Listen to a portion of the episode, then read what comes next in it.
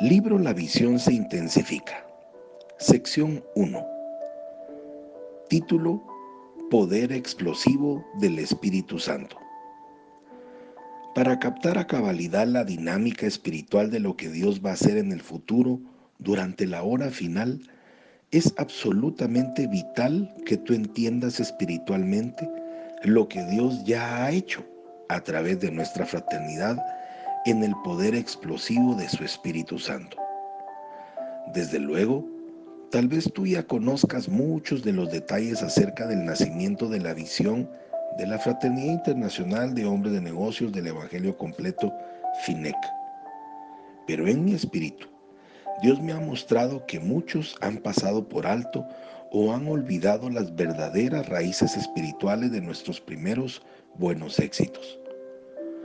Fue a través de su Espíritu Santo que Dios liberó su poder en forma milagrosa para poner en movimiento la visión de Finec. Y es únicamente a través de ese mismo Espíritu Santo que Dios nos conducirá poderosamente hacia el futuro. Nuestro cuidadoso planeamiento no cambiará el mundo. Nuestra bien estructurada organización no salvará una sola alma. Todas nuestras reuniones, convenciones, seminarios y dinero no significa nada sin el poder del Espíritu Santo. Una vez más debemos convertirnos en vasos dóciles, obedientes, preparados, dispuestos a buscar a Dios en oración y ayuno, dispuestos a hacer lo que Él quiera que hagamos. Ha sido a través de mis propias oraciones y ayuno que Dios me ha guiado a escribir para ustedes este libro hoy. Él me dijo, Demos regresa la fraternidad a sus raíces espirituales. Conduce a estos hombres a una nueva ola de avivamiento. Dios me ha revelado que en este libro yo debo volverles a relatar la visión original para Finec desde una perspectiva profética. Él me ha mostrado que la mayoría de los hombres conocen los hechos de la visión, pero que muy pocos entienden el espíritu de esos sagrados momentos originales. No importa cuántas veces hayas escuchado o leído acerca de nuestros humildes comienzos, no omitas ni una sola palabra de esta revelación. Nunca antes la has escuchado de esta forma. De modo que ahora, en obediencia a Dios, permíteme compartir una vez más la visión de Dios, pero desde el punto de vista espiritual específico sobre lo que Dios hará en el futuro.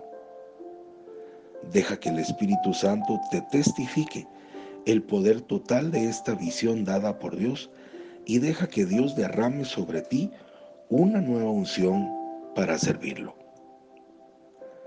La primera vez que yo realmente compartí el concepto de FINEC fue a Oral Roberts en el otoño de 1951.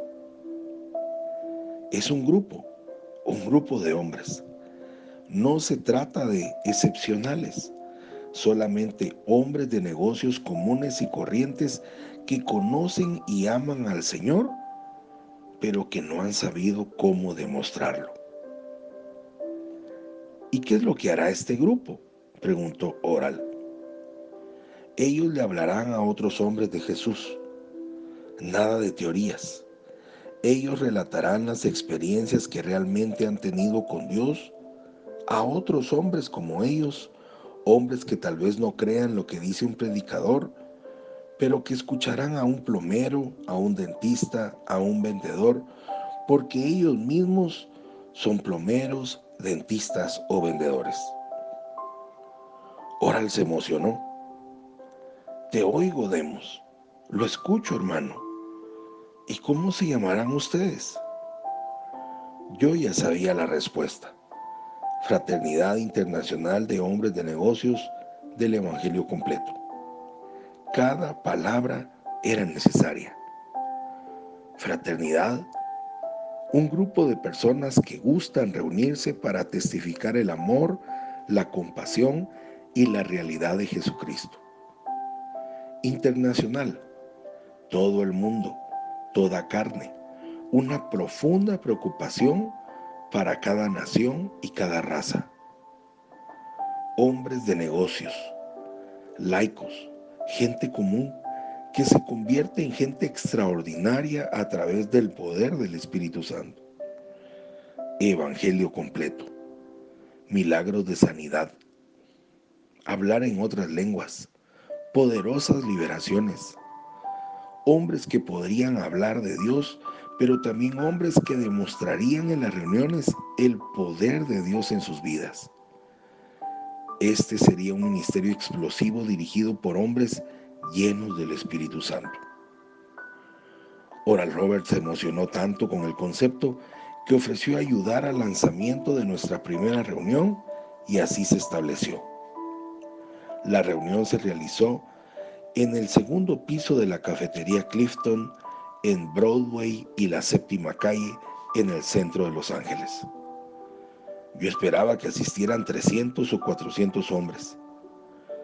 Vinieron 18. Así, juntos con Rose, Oral y yo, la pequeña reunión de 21 personas empezó y progresó muy lentamente. Vi poco entusiasmo en los rostros de los hombres mientras les describí una organización sin órganos ni vitrales. Nada que el hombre pudiera sentir como religioso. Simplemente un hombre hablándole a otro de Jesús. Luego Oral habló por unos 20 minutos. En su oración de cierre dijo, Señor Jesús, permite que esta fraternidad crezca únicamente por tu fortaleza. Mándala que marche con tu poder a través de la nación, a través del mundo. Te damos gracias en este mismo momento, Señor Jesús, porque nosotros solo vemos un pequeño grupo de personas en un restaurante, pero tú ves mil capítulos. El pequeño grupo repentinamente despertó nosotros vislumbramos una aventura. Qué emocionante sería ver al Espíritu Santo convertir esta habitación casi vacía en un ejército de mil compañías diferentes. Empezamos a marchar y a cantar Adelante soldados de Cristo. Legalmente, la Fraternidad Internacional de Hombres de Negocios del Evangelio Completo dio inicio algunas semanas más tarde con la firma de los artículos de incorporación y el nombramiento de una junta directiva integrada por cinco hombres. Espiritualmente, recibió un gran empujón cuando Oral Roberts compartió su sueño de humillar con los otros 20 siervos del Señor.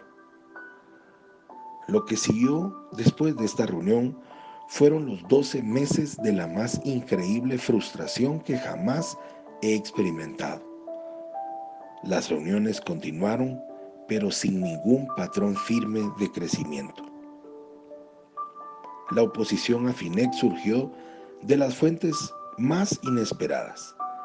Las iglesias temían que yo les quitara hombres y dinero a sus congregaciones. A pesar de ese inicio, hice hincapié en dos principios durante las reuniones que tuvimos. Uno, permanezca en su iglesia. Si su iglesia conoce el poder del Espíritu, regrese a ella determinado a servirle a Él más que nunca. Si no lo conoce, regrese a su iglesia como un misionero lleno del Espíritu Santo. Y dos, sus diezmos pertenecen a su iglesia local.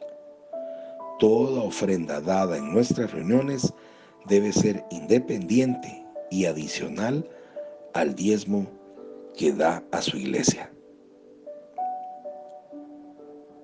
Soy Pablo Zárate y te deseo un día lleno de bendiciones. Hasta mañana.